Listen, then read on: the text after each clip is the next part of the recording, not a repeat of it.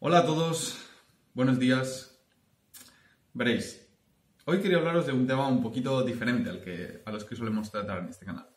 Generalmente suelo hablar de temas filosóficos, morales, eh, de cómo solucionar problemas, de cómo afrontar la vida, de mis elucubraciones en ese aspecto y demás.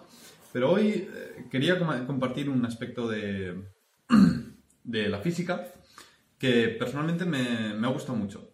¿De acuerdo? Generalmente estas cosas no las puedo compartir porque son muy complicadas de explicar si no eres físico y no tienes ya una base muy sólida para entender las explicaciones actuales de cómo funciona el mundo. Pero la física es preciosa, a mí me gusta mucho, está fuertemente enlazada con la filosofía y eso la hace más bonita todavía. Y,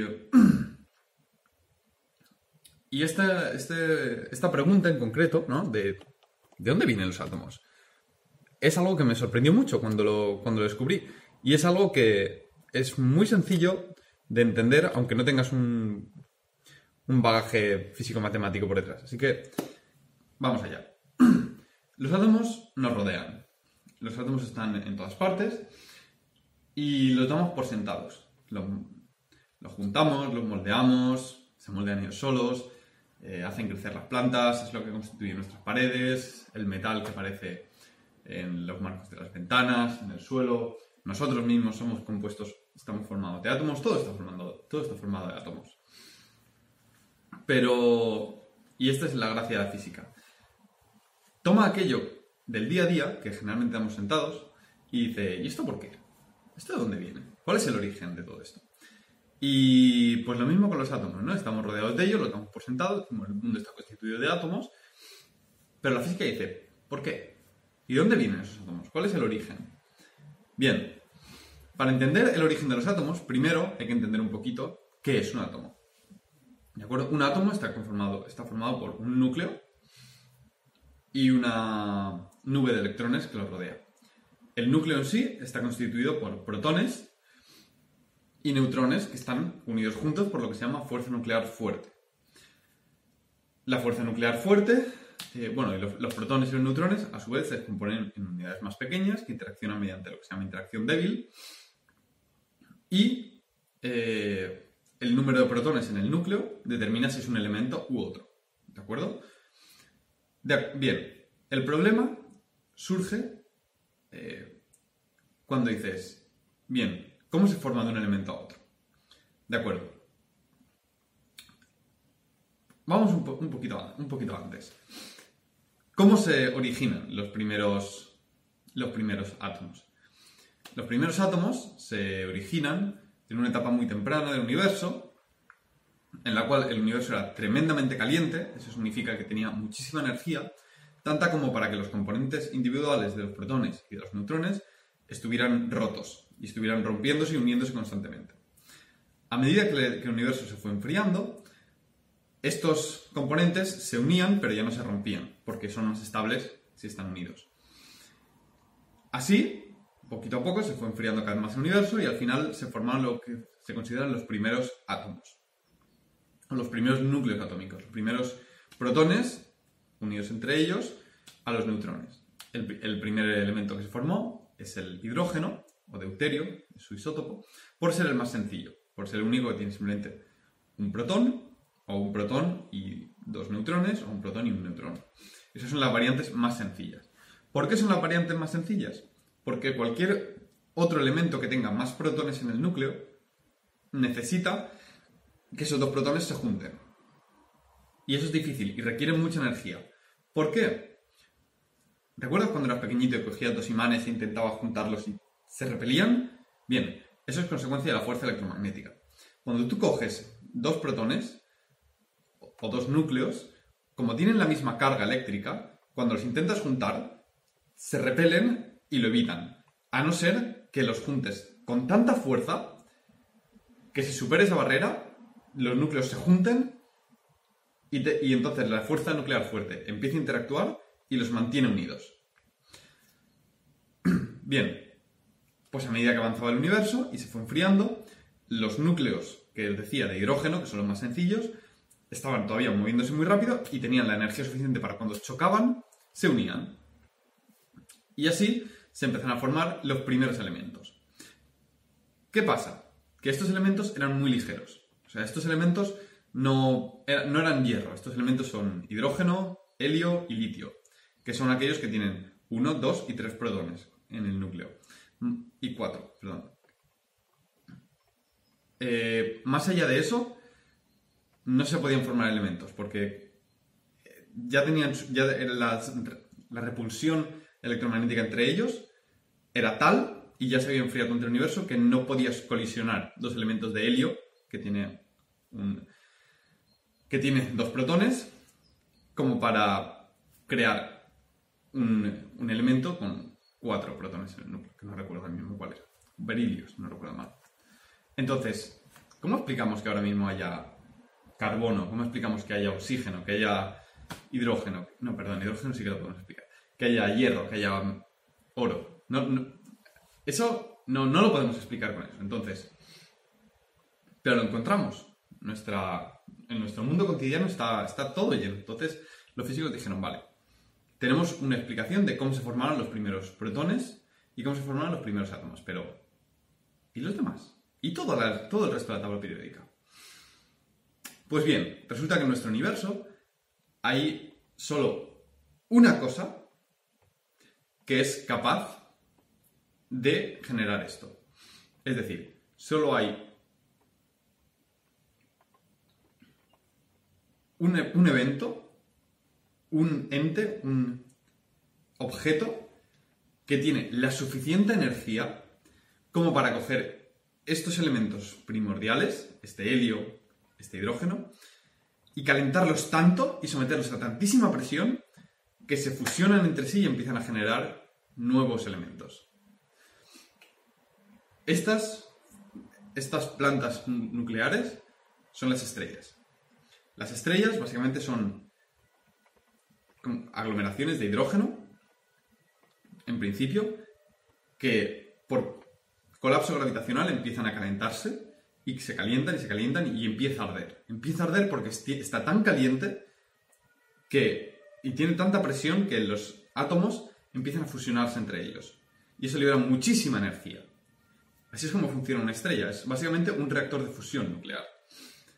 A medida que se fusionan, los átomos empiezan a generar átomos más densos, más densos, más densos. Y empezamos a fusionar, fusionar, fusionar, y cada vez átomos más densos, más densos, más densos, y empezamos a obtener los nuevos elementos. ¿Cuál es el problema? Dos problemas. Uno, que en este proceso no se producen elementos más allá del hierro. El hierro tiene ciertas características que hace que no sea rentable fusionar más allá del hierro. Entonces, en el núcleo de una estrella, como mucho, encontramos hierro. Pero en la Tierra tenemos elementos más pesados que el hierro. Y eso hay que explicarlo. Y el otro problema es, vale, los elementos se, generan en las estrellas, pero nosotros no vivimos en el núcleo de una estrella. Entonces, ¿cómo solucionamos esto? Pues bien, los núcleos de las estrellas, a medida que se hacen más masivos, más, densos, por la producción de elementos más pesados, empiezan a colapsar gravitacionalmente. Entonces pueden suceder dos cosas. Si no tiene suficiente masa la estrella, se puede enfriar y convertirse en una bola gigante de hierro y otros, elementos que se va enfriando y se queda flotando en el universo. Son las enanas marrones. Pues bien, hay otra opción. Si la estrella es lo suficientemente pesada, si es lo suficientemente masiva, pesa tanto que ella misma gravitacionalmente empieza a colapsar. Es decir, se empieza a chafar a sí misma por la enorme gravedad que, tiene. Y se chafa tanto, tanto, tanto, que los elementos que están dentro sufren una tremenda presión gravitacional y empiezan a fusionarse generando elementos más allá del hierro. Empiezan a fusionarse y se empieza a calentarse más y más y más, que a su vez produce eh, elementos más pesados que se siguen fusionando, se calientan más, más, más, más, más, hasta que se produce una explosión de supernova. Una explosión de supernova es cuando ese colapso es, produce tanta presión que, no, que la fuerza gravitacional no la aguanta más y explota enviando a todo su entorno todo lo que tenía en su interior. Es una explosión y dispersión masiva de todos los elementos que se han formado en el núcleo de una estrella. En caso de que la estrella fuese todavía más masiva, se podría generar una estrella de neutrones, que básicamente es como si fuese un núcleo atómico del tamaño de una estrella, o incluso un agujero negro. Esta es la teoría que tenemos del funcionamiento de los agujeros negros. Se colapsa, colapsa tanto, tanto, tanto que la presión gravitacional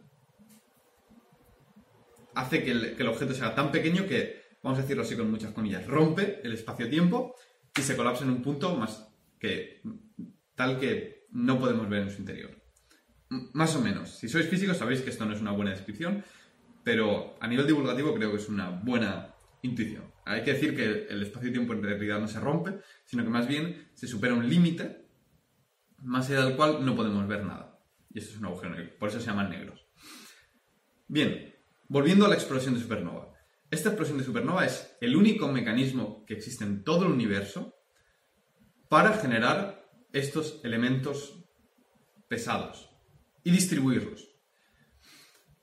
Entonces, la única forma de que ahora mismo en este planeta tengamos metal en los coches, tengamos silicio que, hace funcionar este móvil, que tengamos hierro, que tengamos carbono, que tengamos oxígeno, que, que, podamos, que hace que podamos vivir, la única forma de que eso haya sido así es que en esta zona del espacio, donde la Tierra se ha generado, y un planeta se genera por básicamente pequeños átomos, o más que átomos, porciones de tierra, de metales, de cometas, de piedras, de asteroides que van colisionando y se van acretando y van haciendo una bola caliente de material que acaba siendo un planeta, pero no tan grande como para que sea una estrella, también porque la estrella es de hidrógeno.